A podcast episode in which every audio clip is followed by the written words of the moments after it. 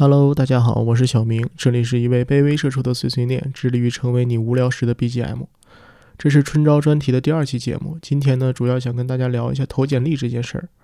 可能有些人会觉得说，投简历这件事儿还用说吗？就是看哪个公司的岗位合适就直接投了。但真正开始投简历的时候，你就会发现，就会存在一个问题：明明有些人和自己相比，个人能力啊、经历什么的都差不多，可为什么人家投出去笔试、面试的机会就一直源源不断，而你投简历却总是石沉大海？这冥冥之中就是有一些投简历的技巧在里面。今天就跟大家一起聊一下，作为应届生，我们究竟该怎么去投简历？我们要不要海投？海投究竟是怎么投？都需要注意一些什么？当然，还是老惯例，再强调一下。以下的观点仅是我的一家之言，仅供各位参考。好了，不废话，我们开始吧。关于应届生究竟要不要海投这件事儿，各大平台上基本都有所争议，基本上就是有两派观点。就有一批人说呢。海投会浪费你的精力，得不偿失。最好还是要选择一些小范围的精投。还有一些人会说，一定要海投，而且投的越多越好，这样不会错过任何属于你自己的机会。先说一下结论吧，在我眼里，在如今这个求职市场和竞争压力下，应届生海投是必要的。尤其是现在春招这个时间点，大家更需要海投，而且是必须要海投。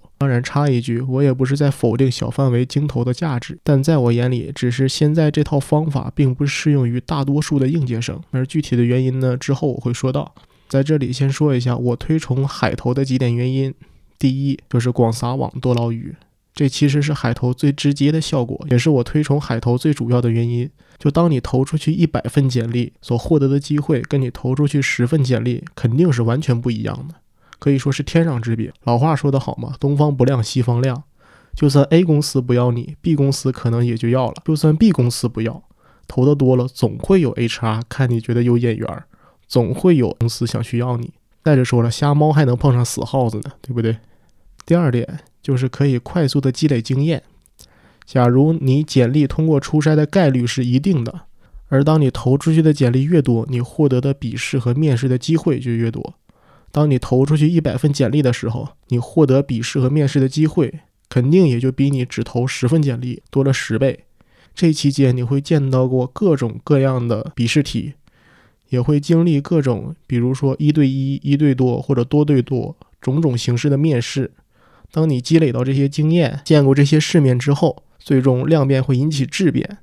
就在求职的竞争中，你的综合实力会有质的飞跃。就也会大大提高你之后通过面试获得 offer 的一个可能性。还有就是第三，你也不会错过任何心仪的机会。就像前面所说的，当你积累到足够的经验之后，见过一些世面之后，同时你还拥有了更多的机会。当你遇到心仪的公司或者心仪的岗位的时候，你的成功几率就自然会大很多。当然，最后你手里握着的 offer 也会更多。相较于简历投的少的人来说，可以选择的余地也就更大，更容易选到自己喜欢的岗位。就算再不济，矮子里面拔高个，你也总能能拔一个相对比较高的出来吧。从这三点来看，你就可以看出我为什么要推荐各位同学必须要海投了。尤其是在这个时间点，更需要海投。毕竟有很大一批同学是刚刚考完研才开始找工作的，他没有经历过秋招，相比较其他人而言，他更需要快速的积累求职的经验。而海投正是快速积累经验最有效的办法。毕竟，你看再多的面经，看再多的笔经，你都不如自己亲身经历过，更能提高能力，更能汲取经验，找到属于自己的面试技巧。同时呢，对于那些在秋招失利，也没有找到一些心仪 offer，还想在春招试一试的同学来说，不要因为秋招有一批人上岸了，相比较考研同学自己还积累了一些经验，就开始放松警惕。因为虽说秋招有一批人成功上岸，但可就意味着公司能提供的岗位的坑位也变少了。而且那些手握 offer 的人，也有可能在春招选择再碰一碰运气，看能不能找到更合适的岗位。所以总的来说，春招相比于秋招，坑少了，萝卜还多了，竞争压力更大，因此也就更不能放过任何的机会。但是呢，这不代表海投没有弊端，任何事情都有利有弊嘛。海投其实是一把双刃剑，如果投的不好，反倒会挖个坑把自己给埋了。首先呢，海投最大的弊端就是可能会浪费精力。很多同学在开始海投的时候，往往会遇到一些货不对版的情况，就很多时候只是看到岗位名称是自己心仪的或者自己比较想去的，直接一份简历就丢过去了，没有仔细看岗位的要求，还有他的工作内容，也没有办法对简历进行相应的优化，导致竞争力不高，又使得简历通过初筛的几率很低。即便是简历通过了，当你开始笔试、面试的时候，就会发现跟自己准备的完全靠不上边儿，最后白白的浪费自己的时间还有精力。其次，当你选择了获得更多面试机会的同时，也就意味着你要放弃掉给每一场面试所准备的时间。你的面试越多，为每一场面试所准备的时间也就相对的越少。当有限的精力平分到每一次面试的时候，也会导致你面试的竞争力下降。同时呢，面试之后给自己总结复盘的时间也会变少，它不利于自己沉淀总结经验，进而提高自己的面试能力。而以上这两点所对应的，正是小范围精投的长处。小范围的精投就意味着有时间给每一个自己心仪的岗位详细的定制一份简历，从而提高简历通过初筛的可能性。也会有充，也会有充足的时间去针对笔试，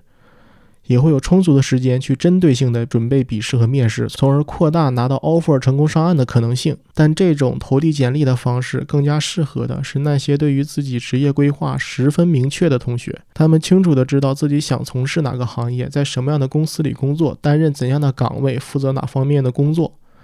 而对于公司，他们也有直接的喜好，不同目标岗位之间也会有自己的优先级，有很明确的认识。因此，对他们而言，过多的机会反而会浪费掉他们的精力，而降低拿到自己喜欢的 offer 的可能性。这也是我为什么没有完全否定小范围精投的原因。相比于海投，它更加适用于自我定位明确的同学。可是话说回来，能清晰认识到自己的人毕竟是少数。而更多的同学对于自己究竟适合从事哪方面工作，还是一脑袋的糊涂酱子。另外，海投还有一个弊端，就是可能会让人陷入到自我怀疑。哎，这也很好理解，毕竟如果一个人投了一百份简历，全部都石沉大海，那肯定会受到一些打击，然后进而陷入一些自我否定的情况。然后感觉前路一片迷茫啊，自己很菜，找不到工作，这也是很正常的嘛。如果有人在这种情况下没受到打击，一丁点儿都没有的话，那肯定不是凡人，我也真的是佩服。那当然呢，我做这个节目的初衷就是不希望大家陷入到这种困境，所以呢，下面就说一下如何能做到科学的、正确的海投，从而尽可能的拿到自己心仪的 offer。说到这儿呢，最近两年跟周围的学弟学妹们聊如何找工作的时候，我发现现在眼高手低的现象其实较以往好了很多。毕竟大多数人从学校毕业的时候都知道自己究竟有个几斤几两，也知道现在找工作的竞争压力大，有活干有钱赚就可以了。就算一开始找工作的时候自己的期望薪资比较高，比较要价，对自己的定位不是很清楚，但是等被社会毒打几次，问了问学长学姐，看了看周围人同学的薪资，心里也就有点数了。所以相比较而言，现在更多的同学是陷入了另一种困境。就是我不知道自己未来究竟要干什么，这种情况非常常见，而主要分为两种：一种是过度自信，就觉得自己干啥都行，做什么都能接受；另一种呢，就是过于自卑，觉得自己干什么都不适合，也没有一个擅长的岗位。之所以会出现这种情况呢，我觉得哈，可能也是因为现在这个时代啊，给年轻人的选择实在是太多了。毕竟无论干哪一行，基本都能保证自己饿不死，不会没饭吃，活是能保证，剩下的是如何生活的问题了。扯远了，就言归正传，就怎样才能找到适合自己的目标行业和目标岗位？在我眼里，其实就三点。第一个还是实习，实习是最直接、受益也是最大的途径，也是我最推荐的。你可以先选出几个自己比较感兴趣的岗位，然后去找相关的实习，去亲身体验一下这个岗位真正的工作内容和工作节奏是否真的适合自己。如果感觉自己不喜欢，那就换一个岗位。看看相比较而言，自己更适合哪种工作。这里还要打消掉一个误区啊，就是觉得参加实习之后就没有时间去准备春招，或者没有时间去准备找工作了。当然，就有一些实习生的工作，他确实很忙，但这也是需要看公司和岗位的。同时呢，笔试和面试其实也耗费不了你多少准备的时间。一场笔试也就一到两个小时，一场面试也就三十分钟左右。你完全可以跟你的领导或者你的直属上级就通知一声，然后找一个没人的地方把事情干完，回来再继续工作。同时呢，你身边的一些正直同事们都是职场的老油条，如果和他们关系好的话，还能给你一些工作上的一些精准的建议，也能帮你分析一下 offer 的优劣。总的来看，也是有利有弊的。再不济，如果你太忙了，你可以辞职嘛，然后专心的开始找工作，或者你也可以去找一些在线的实习，其实都是大差。大不差，第二个方式呢，就是去参加一些培训试听课，还有看一些专业书籍。就如果你自己实在是没有时间去实习，你可以去上一些课，比如一些零基础教你如何成为产品经理，或者手把手教你做新媒体运营，就等等这种类似的课程，网上有很多很多，就去听一听试听课，其实也就够了。有些是不要钱的，就算是要钱，它也不贵，也一般也就是几块钱，最贵的可能也就一杯奶茶。毕竟你的目的就仅仅只是去了解一下这个岗位的工作内容，还有它所需要的技能。如果你觉得上网课比较浪费时间的话，也可以去搜一下这个岗位基础的一些入门书籍去看一看，去对照一下自己究竟适不适合这个工作。还有第三点，就是万能的学长学姐，你可以找他们去聊一聊，让他们给你讲一讲这个岗位真正的每日工作内容、工作压力还有工作节奏，同时让他们帮你分析一下自己适不适合干这一行，让他们给一些意见。总之，现在网络这么发达，所有的岗位你都可以在网上找到一些详细的资料。但是无论如何，我都觉得自己亲身体验一下是一个最好的选择。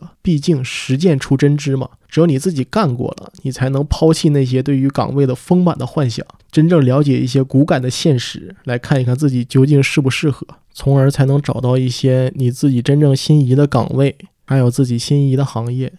还有就是我跟学弟学妹们聊的时候，还发现一个现象，无论是大四的学弟学妹们，还是一些即将毕业的研究生，他们经常会问我一个问题，就是说，小明，你觉得找工作是城市重要，还是公司更重要？我给他们的统一回答都是这个问题，等你拿到 offer 的时候再去想。除非你对于工作地点有硬性的要求，你必须要留在家附近，或者你必须要去哪个城市，否则现在这个问题想都别想，也别想这些有的没的。遇到合适的岗位就投，千万别给自己设限。道理也很简单，就是为了尽可能的做到广撒网多捞鱼。既然你要做到广撒网，就别把地区呀、城市啊这些东西规定的太死，别浪费掉任何一个机会。因为毕竟按概率来说，你错过了多少公司，就有可能错过了多少个 offer。再者说，就算一开始你就考虑在哪所城市发展，在哪所城市定居的问题，但你终究没有办法确定自己能拿到一个怎样的 offer。说白了，你在拿到 offer 之前想这些都是白想，你规划的再详细也是一些空中楼阁。拿我自己举例子，我一开始其实是想留在成都发展的，就没有想过要来北京，但没有办法。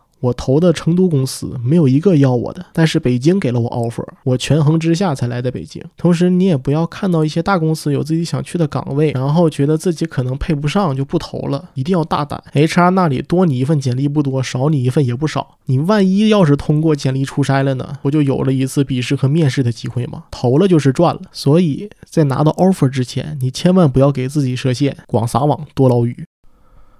话说回来，就算我们现在确定了目标的行业和岗位的范围，也明确了海投的一个原则，但是我建议你先别着急开始投简历。有朋友可能会说，为什么不能投？要是不尽早投简历，坑位被别人都占了怎么办？这里就还有一个比较常见的误区，就是投简历不是说越早越好，因为大部分公司的岗位招聘都不是一开始就全放出来的，会根据岗位的招聘进度，还有后续公司的需求，岗位可能会有所变动。毕竟有些人还是会毁约的嘛，所以有的时候一些公司刚开始放出来的岗位可能没有适合自己的，你也先别着急放弃，你等过一段时间再去看，可能会发现有惊喜。所以为了保证能获得最心仪的 offer，我们还需要在投递之前做一些准备，从而能做到进可攻，退可守。首先呢，就是筛选出一些自己最想去的公司，还有最想去的岗位类型。这里可以推荐一些途径哈，就是可以通过卖卖或者是看准网。去调查一下你的目标公司的企业文化，还有一些公司氛围，去看一看他们是怎么评价这些公司的。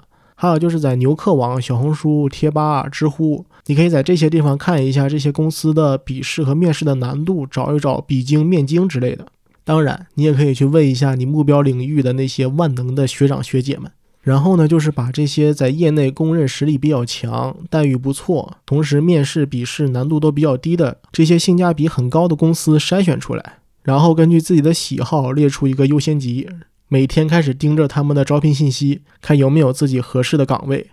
如果有的话，就根据他所给出的岗位要求，提取其中的关键字，将自己的简历进行一些针对性的修改，从而提高简历通过初筛的可能性。这就称之为是进可攻。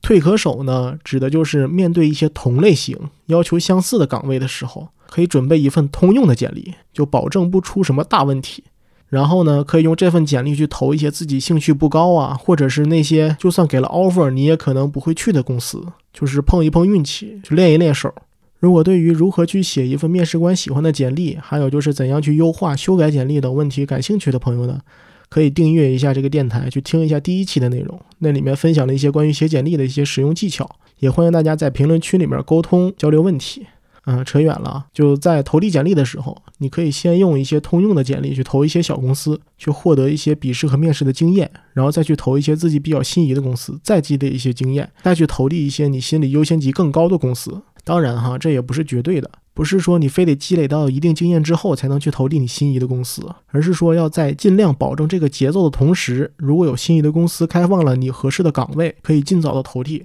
因为一些大公司收到的简历会很多，它会分批次的进行笔试和面试，因此在投递简历和面试之间所隔的时间可能会比较长。在这期间，你完全可以做很详细的准备，或者在中间穿插一些小的面试，从而积累一些经验。这两者之间是基本不冲突的。嗯，说到这里的话，关于应届生要不要海投，还有就是如何正确的海投，基本上主要的内容都讲完了。接下来我分享一些在投简历的时候可以用的一些小技巧，可以提高你在 HR 心里边的一个印象分儿。首先呢，就是需要做好简历的命名规范。因为一些公司使用邮件进行投递简历的时候，你一定要去看好它的投递要求。它对于邮件的主题、内容、简历的命名格式可能会有一些硬性要求。如果你出现了一些错误，有可能会被判定为垃圾邮件，导致公司根本看不见你的简历，然后你一直等着也没有一个结果。就算公司没有这样的要求，我也推荐你简历的名称使用姓名加毕业院校加目标岗位的一个格式，这样也会方便 HR 去筛选简历，从而对你的印象有所加分。还有。就是呢，在用邮件投递简历的时候，你可以根据他的岗位要求去写一段对应的求职信，从而强调一下自己的闪光点，让 HR 在看你简历之前就对你有一个初步的印象。第二呢，就是同一个公司，你不要投递太多的岗位。就有些同学一看到自己心仪的公司开始招聘了，就把自己能靠得上边的岗位就全投一遍，觉得优势在我。但其实呢，有些公司会规定你最多能投递几个岗位，就算没有规定，你这样乱投一通，也会给 HR 添加很多的工作量。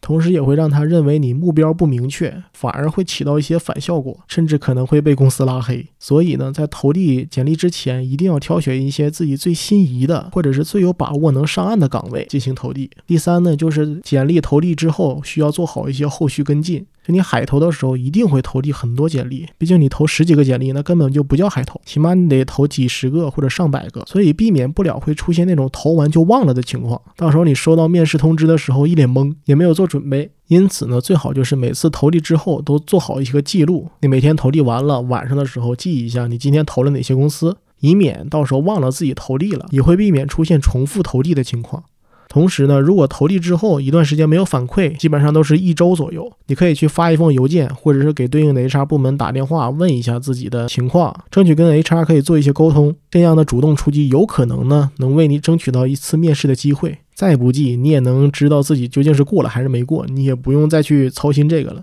第四点就是有作品的话，一定要把作品用附件的形式随简历一起投递过去。作品这个东西，就是你简历里要有，你附件里也要有，只要能放上的地方，你都要给它放上，以方便 HR 进行查看，从而提高自己的印象分儿。OK，如何投递简历这方面应该说的差不多了。总结一下，就是对于应届生来说，海投是必须的，除非你充分了解自己，并且有明确的认识和规划。另外呢，就是可以通过实习、课程、书籍，还有万能的学长学姐来帮助自己寻找适合自己的目标行业与岗位。同时呢，需要注意的是，在拿到 offer 之前，尽量别给自己设限，否则会错过很多机会。还有就是投简历是有节奏的，对于自己心仪的公司或者岗位需要做针对性的准备，而对于其他的公司可以准备一份通用的简历来积累经验。需要注意的是，投简历不是说越早越好，而是需要看岗位是否合适，还要和自己的准备情况而定的。在这里再重申一遍，以上的观点仅仅是我一家之言，仅供各位同学参考。最后，您的点赞、订阅、分享都能让我感受到你对于这个节目的喜爱。如果有任何疑问或者不同见解，欢迎在评论区里留言。这里是一位卑微社畜的碎碎念，致力于成为你无聊时的 BGM。我是小明，我们下次再见。